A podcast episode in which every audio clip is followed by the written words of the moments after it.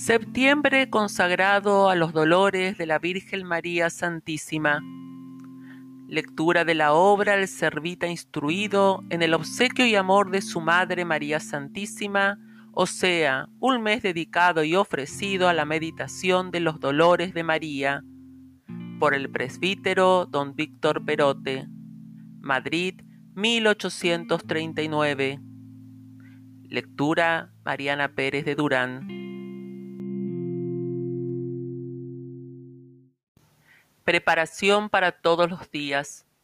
Dios y Señor mío, que por el hombre ingrato os hicisteis también hombre, sin dejar por eso la divinidad, y os sujetasteis a las miserias que consigo lleva tal condición, a vuestros pies se postra la más inferior de todas vuestras criaturas y la más ingrata vuestras misericordias, trayendo sujetas las potencias del alma con las cadenas fuertes del amor, y los sentidos del cuerpo con las prisiones estrechísimas de la más pronta voluntad para rendirlos y consagrarlos desde hoy a vuestro santo servicio. Bien conozco, dueño mío, que merezco sin duda alguna ser arrojado de vuestra soberana presencia por mis repetidas culpas y continuos pecados, sepultándome vuestra justicia en lo profundo del abismo en castigo de ellos. Mas la rectitud de mi intención y el noble objeto que me coloca ante vos en este afortunado momento, estoy seguro, mi buen Dios, Dios de mi alma, suavizará el rigor de vuestra indignación y me hará digno de llamaros sin rubor Padre de misericordia.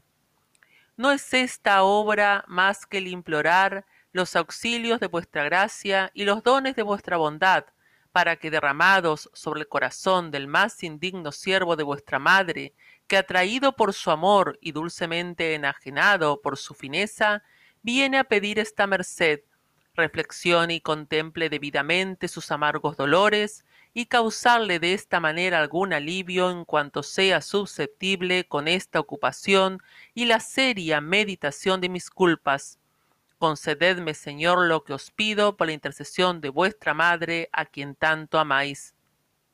Y vos, purísima Virgen y afligidísima Reina mía, interponed vuestra mediación para que vuestro siervo consiga lo que pide. Yo, amantísima Madre de mi corazón, lo tengo por seguro de vuestra clemencia, porque sé que, que todo el que os venera alcanzará lo que suplica, y aunque esté en la tribulación, se librará de ella. Pues no tenéis corazón para deleitaros en nuestras desgracias, y disfrutáis de tanto poder en el cielo, que tenéis el primado en toda nación y pueblo. Feliz mil veces si acierto conseguir vuestras gracias para emplearme en tan laudable ejercicio.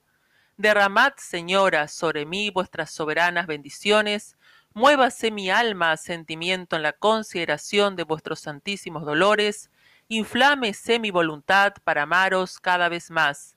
Entonces sí que os podré decir, oh Señora, yo soy tu siervo, consiga yo en fin cuantos pido, siendo para mayor honra de Dios y gloria vuestra, como lo espero, consiguiendo seguro la salvación de mi alma. Amén.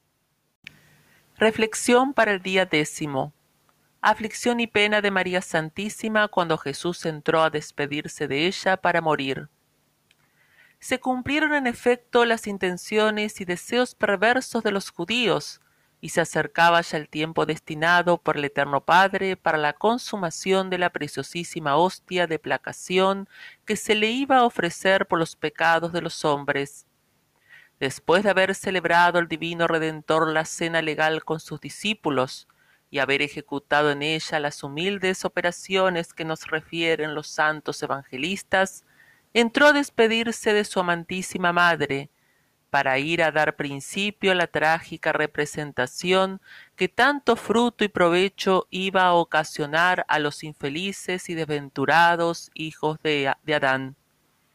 Pero aunque los sagrados escritores no hablan de esta despedida, sin duda la omiten, según un sabio afirma tratando de este punto porque cosas tan comunes y propias entre madres e hijos de suyo tan sabidas no tienen necesidad los historiadores de referirlas para persuadirlas y suponerlas. qué entrada sería esta tan tierna y amorosa ponte alma mía con la consideración a mirar un espectáculo tan admirable entra el hijo la ve a su madre y con sola su vista conoce el fin de su venida. Quiere el señor declararla mas el impulso del amor le detiene y anuda su lengua. Y maría no puede mover sus labios por el mismo motivo. Se miran mutuamente y fijan el uno en el otro sus divinos ojos pero al fin maría es la que se adelanta y corre a estrecharse en los brazos de jesús permanecen así un largo rato hasta que el hijo rompe el silencio acompaña sus palabras con lágrimas y suspirando le dice adiós madre mía de mi corazón. Ha llegado el tiempo en que cumpliendo con la voluntad de mi padre voy a padecer y morir por el hombre. Me es ya forzoso separarme de vos para abrazarme con las injurias y la muerte. Mucho sentimiento madre mía me causa esta separación pero me es indispensable. Aquí en mi corazón os llevo hasta que llegue el día de unirnos en el reino celestial. A tan dulces y tiernas expresiones contesta la afligidísima y tristísima señora.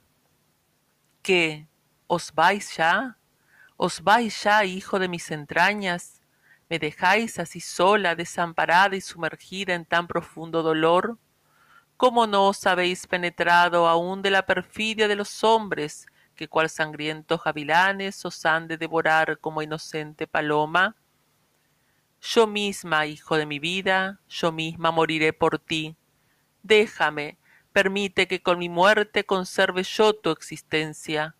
Es necesaria víctima para la reconciliación de los hombres con dios pues yo moriré que soy culpable y no tú que eres inocente se necesita sangre para borrar su iniquidad pues la mía aunque no es como la tuya de infinito valor por ser divinizada la mía correrá como un río sobre la tierra. Ah dueño mío amor mío bien mío quién me apartará de ti sin causarme el más profundo dolor quién te arrancará de mi lado sin que se lleve mi alma y todo mi ser oh salud de los hombres y qué costosa me eres oh redención tan cara tú tú sola me puedes separar de mi amado hijo. Así estuvieron desahogando su pecho amoroso sin atreverse ninguno a romper tan estrecho lazo. Pero por último el redentor se retiró de la vista de su angustiada madre que no encontraba otro consuelo más que lágrimas y suspiros. Oh madre mía qué pena tan acerba sería la vuestra qué triste os quedaríais qué desconsolada.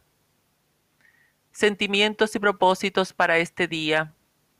Quién es virgen dolorosísima el que causa tanto pesar a vuestro corazón quién aumenta de tal manera vuestros clamores y suspiros quién ha de ser aquel adiós que oísteis de la divina boca de vuestro amantísimo hijo.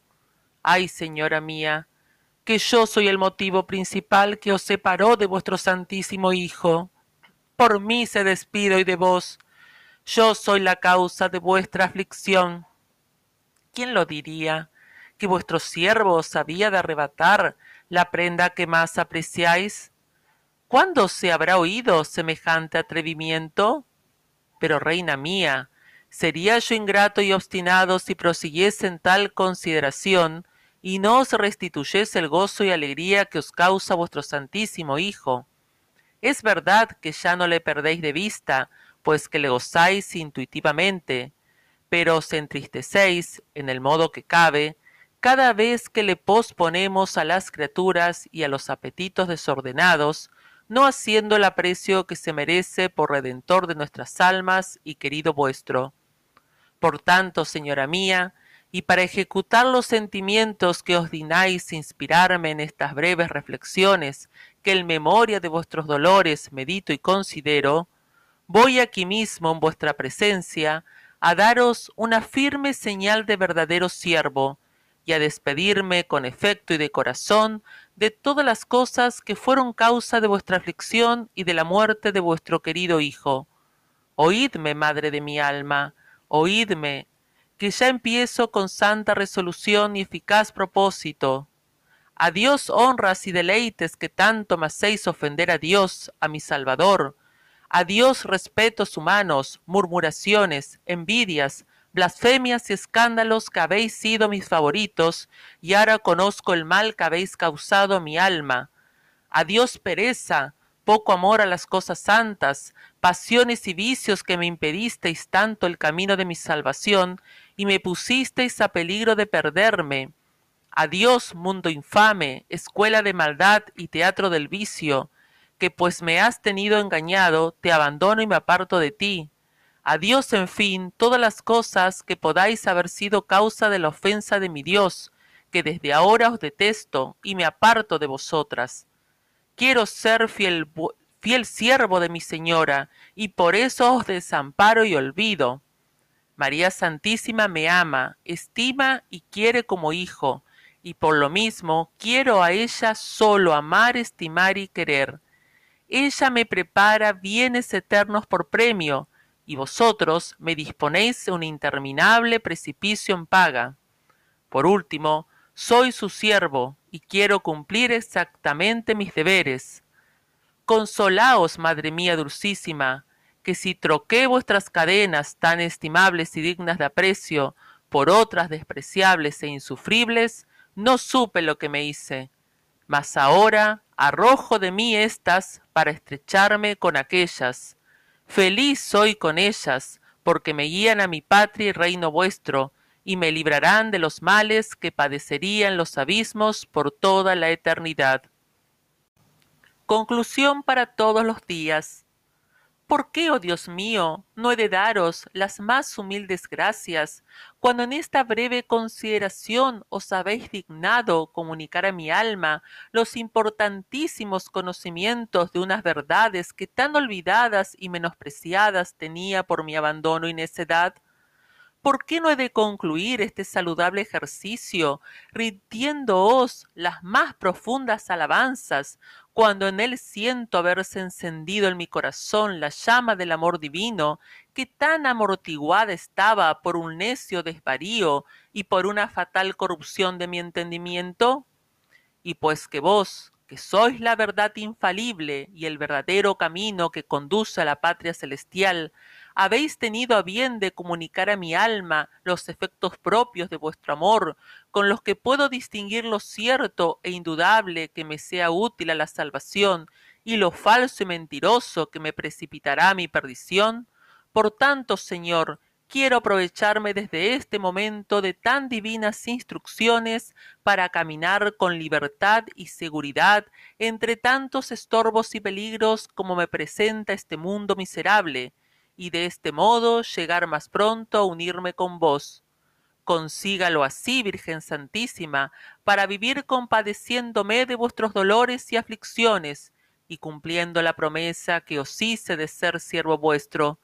Esta sea mi ocupación, estos mis develos y cuidados en este valle de lágrimas, porque así después disfrute en la celestial Jerusalén de vuestra compañía, en unión de tantos fieles servitas que recibieron ya el premio de vuestros servicios, reinando a vuestro lado por los siglos de los siglos. Amén.